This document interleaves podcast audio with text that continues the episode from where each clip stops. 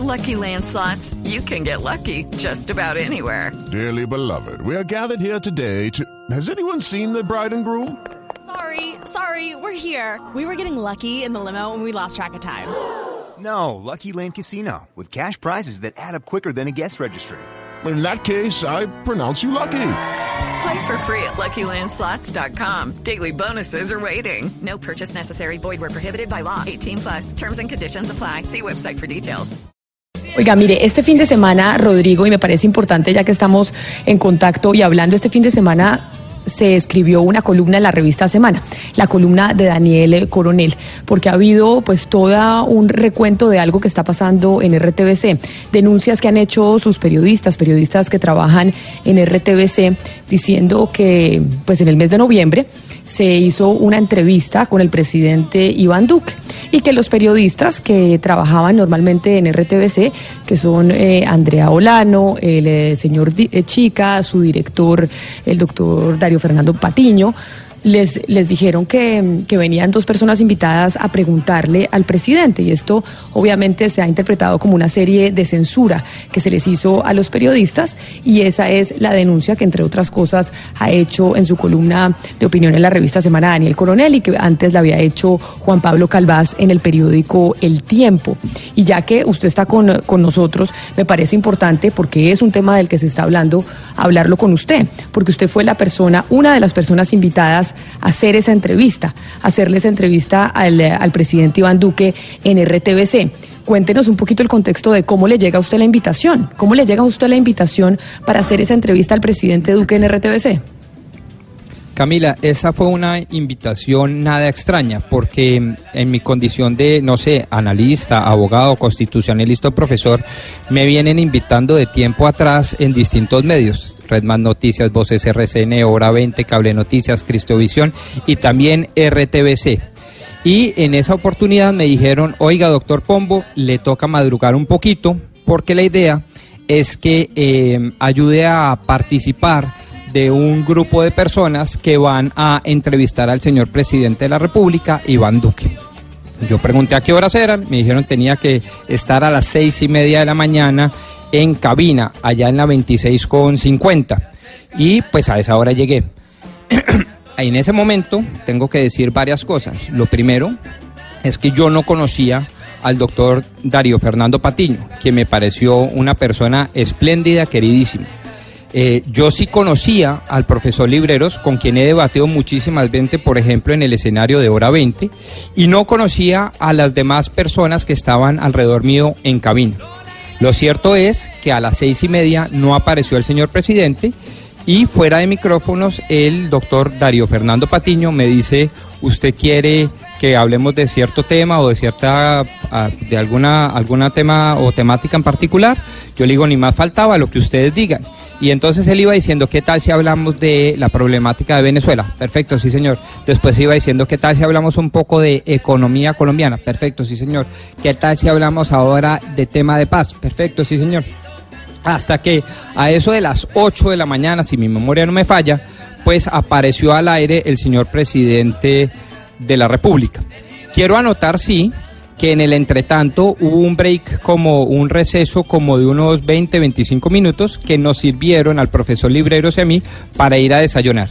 En todo este tiempo, en todo este tiempo, nunca nadie se nos acercó, ni al profesor Libreros ni a mí, a decirnos, por favor, pregunten esto, la agenda del día es esta, como dijimos ayer o antes de ayer o tras antes de ayer, las preguntas preparadas y precocidas son estas. Eso no es así. Yo Pero, quiero decirle, Camila, sí señor. Yo, yo, le, yo, yo tengo una duda. ¿En algún momento se le dijeron que sus preguntas y la del otro invitado iban a reemplazar las preguntas de la gente habitual de la mesa de trabajo de esa emisora? En absoluto, es que yo no conocía absolutamente a nadie. A mí me venían invitando, repito, de tiempo atrás en distintos programas de RTBC como en otros muchos. Y yo no cobro un peso. Y simplemente lo que yo hago es dar mis opiniones y cuando me dicen pregunte algo o tiene algo que debatir, yo pregunto. Y nótese una cosa, Diana. Yo pregunto nunca sobre la persona, sino sobre temas. Dos, yo pregunto sobre temas que son además trascendentales, no coyunturales. Y tres, a mí nadie, nadie, nadie, nunca nadie me ha armado una agenda. De hecho, una vez me levanté y leí el periódico El Tiempo en su sección de opinión y leía una columna de un doctor Calvás, de un señor Calvás que tengo entendido que es un gran ciudadano, muy buen periodista. Yo no lo conozco, pero pues presumo que es una gran persona. Y ahí salió una frasecita que la verdad creo que no es cierta. Si ustedes leen esa columna que tiene que ver con esta problemática, pues abro y cierro comillas, se expresó lo siguiente, acordes con unos puntos definidos por la gerencia de RTBC. Yo entiendo que los periodistas serios tienen sus fuentes, muchas veces son y tienen que ser reservadas. Yo no lo pongo en tela de juicio, pero sí me gustaría que lo comprobase porque lo que es verdad es que en lo que a mí respecta, Rodrigo Pombo Cajiao, nunca, absolutamente nunca tuvimos unos puntos definidos con la gerencia de RTBC para hacer esa entrevista. Eh, Rodrigo. En otras palabras, sí, sí, claro. Sí, digamos que lo que se está diciendo es que acá hay una especie de censura a unos periodistas y que se llevaron a unos periodistas amigos para hacerle la entrevista al eh, presidente Duque y que esos periodistas amigos no iban a hacer preguntas fuertes y que probablemente no era necesario decirles que no la hicieran porque esas preguntas fuertes no se iban a hacer y esa es la pregunta que yo que yo quisiera hacerle a usted. Las, ¿Se hicieron preguntas fuertes al presidente Duque en esa, en esa entrevista? ¿Fue amable la entrevista? ¿Cuál fue el talante de la entrevista que se hizo, que se hizo ese día? Porque lo que dice mucha gente es no es necesario decirle a Jairo Librero, o sea, a Rodrigo Pombo, que no tienen que ser fuertes.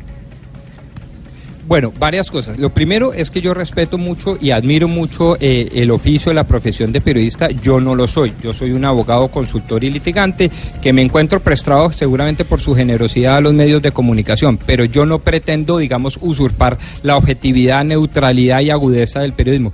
Yo soy un consultor, un abogado, un profesor que evidentemente marca línea.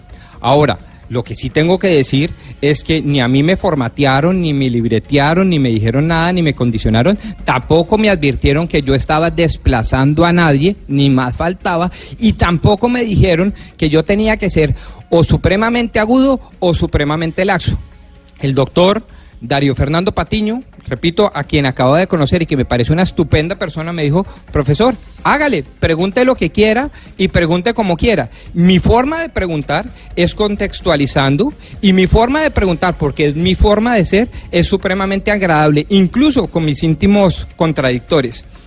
De tal manera que yo sí quiero decir que, pues yo pregunté lo que a mí se me dio, perdóneme la expresión coloquial, pero para que quede absolutamente claro, lo que se me dio la regalada gana. Ahora bien, si bien es cierto que yo no iba, digamos, a hacer una caja de resonancia, tampoco tenía como propósito, porque no es mi intención, porque no es mi estilo y porque seguramente no lo sé hacer, iba a poner en tela de juicio y a fungir como la Santa Inquisición contra el presidente.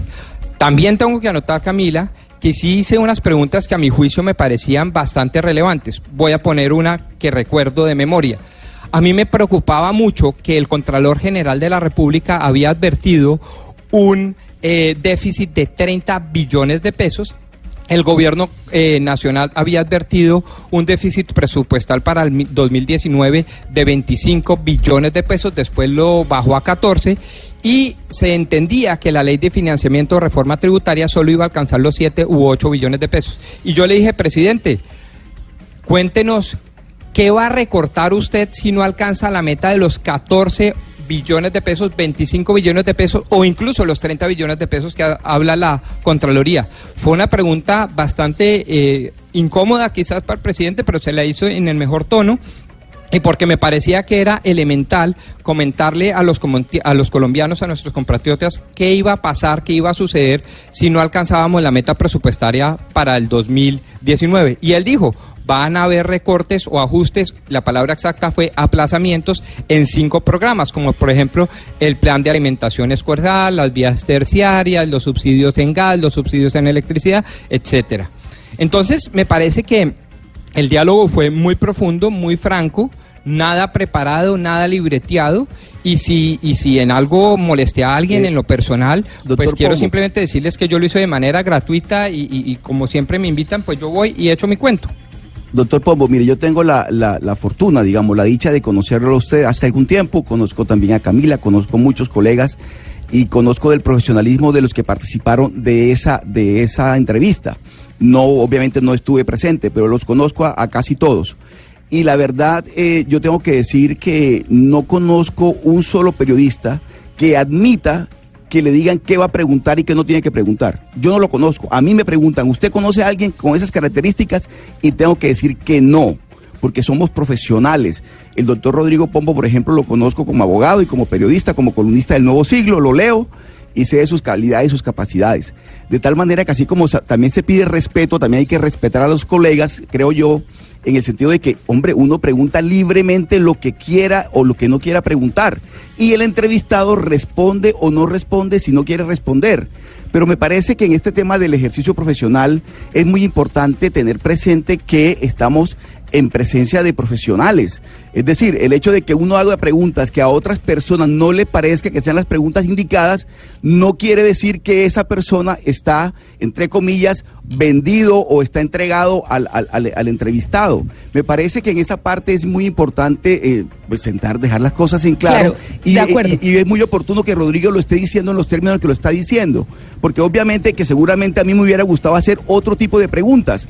Pero como yo no estaba entrevistando, yo tengo que respetar el criterio que tenían los que estaban entrevistando en ese momento al presidente de la República. Y eso no es motivo para descalificarlos profesionalmente. Pero digamos, eso es lo que me llama la atención pero digamos que no los están descalificando profesionalmente. Yo por eso, por eso me parecía importante hoy, durante todo el fin de semana se habló de la columna eh, de nuestro colega Daniel Coronel, precisamente que hace en la revista Semana, la columna que también hizo Juan Pablo Calvaz en el periódico El Tiempo y se menciona a Rodrigo Pombo. Yo no creo que los estén descalificando a ellos por las preguntas que se hicieron, sino que se está haciendo un llamado de atención a RTBC de por qué no se permitió que los periodistas que normalmente son de planta hagan las preguntas. Y por esa razón yo quería preguntarle a Rodrigo Pombo que nos dijera cuál había sido el detrás de cámara de toda la historia, cómo lo habían invitado, por qué lo habían llamado. Y ya Pombo nos explicó y nos dijo perfectamente que es habitual que lo inviten y que por eso él, accedió y que no tenía ni idea que los otros periodistas pues no podían eh, preguntar, que esas, o sea, que en ningún momento eso se le dijo. Pero sí es importante hacer la claridad porque obviamente pues desde la semana pasada se viene, se viene hablando de este tema y Rodrigo fue el que hizo, el que le hizo la entrevista al presidente Duque ese, ese día, pero yo no creo que nadie esté descalificando al doctor Pombo, ni mucho menos. ¿O usted lo ha sentido así, Rodrigo? No, no, en absoluto. De hecho, eh, varios amigos y colegas me han sugerido que trate de comunicarme con el doctor Carvaz y tratar de aclararle eh, la frase que vuelvo a ponerla entre comillas, Camila, porque me parece muy eh, sentenciadora. Dice así, acordes con unos puntos definidos por la gerencia de RTBC. Yo no sé si él tenga unas fuentes fidedignas o no, pero lo que yo puedo decir como testigo de excepción, porque estuve ahí, es que eso es falso. A mí no me libretearon. No creo que al doctor Librero lo hayan libreteado. No tenía yo la más mínima idea que estaba desplazando a alguien en el ejercicio de sus funciones profesionales como periodista. Y si molesté a alguien, pues sea esta la ocasión de pedir disculpas y ofrecer disculpas, aun cuando creo que no tengo por qué hacerlo porque simplemente me invitaron a hacer unos análisis de país y después cuando saliese el presidente de la República al aire hacerle una conversación. Fíjese además que el tono era de conversación, casi que no de entrevista. Repito, yo no soy un periodista agudo, porque es que no es mi formación profesional y académica. Yo soy un comentarista y en ese contexto daba datos, daba datos históricos, macroeconómicos, políticos y jurídicos y sobre eso armábamos la conversación con el señor presidente de la República. Eh, seguramente unas personas más inteligentes, más agudas, más informadas y más conocedoras de la realidad y de la coyuntura política hubiesen formulado otra serie de preguntas. Yo no me aparto de eso, pero les puedo jurar, queridos compañeros y queridos oyentes, que en lo que a mí respecta, no hay la más mínima censura de parte del doctor Juan Pablo Vieri y de su equipo directivo RTBC. Eh, yo, de nuevo, puedo testimoniar como testigo de excepción que eso no fue así, no me libretearon, no me influyeron, no me manipularon, no conozco al señor Juan Pablo Rosso, que se nombran en distintas columnas, en fin. Eh, eso es lo que les puedo decir eh, y eso es lo que lo puedo jurar por mi mamá, pues eh, eso, esa es la verdad verdadera. No tiene que jurar por su mamá, doctor Pombo, no se preocupe. Yo le creo, no, no, pero no, sí no, me lo parecía- hago porque yo, yo, yo cuando, yo cuando estoy peleando con mi señora le digo, te lo juro por mi mamá, es mejor dicho, es el elixir pues de la verdad, es el Olimpo del esclarecimiento. Yo les puedo decir, yo no digo mentiras, pero además cuando estoy absolutamente convencido puedo jurar por mi mismísima madre porque no me libretearon en este caso. Les digo, me invitaron, no me pagaron un peso, ni siquiera me invitaron al desayuno. Mejor dicho, simplemente me dijeron, haga un análisis y cuando salga el señor presidente, pregunte. Y eso fue lo que pasó. Perfecto. Son las 11 de la mañana, un minuto. Quería yo preguntarle a usted, doctor Pombo, porque evidentemente este fin de semana eso es lo que se ha hablado en los medios de comunicación, ha tenido un gran impacto en las redes sociales y usted, el prota en uno de los protagonistas de toda la situación, está sentado al lado mío, pues casi todos los días. Hoy no, porque usted está en Santa Marta, yo en Panamá, y me parecía pertinente que se hiciera la claridad. Vamos a hacer una pausa y cuando regresemos vamos a seguir hablando de música, de Navidad, pero sobre todo de seguridad vial. De la interpretación de los hechos en diferentes tonos. Mañanas Blue. Mañanas Blue. Colombia está al aire.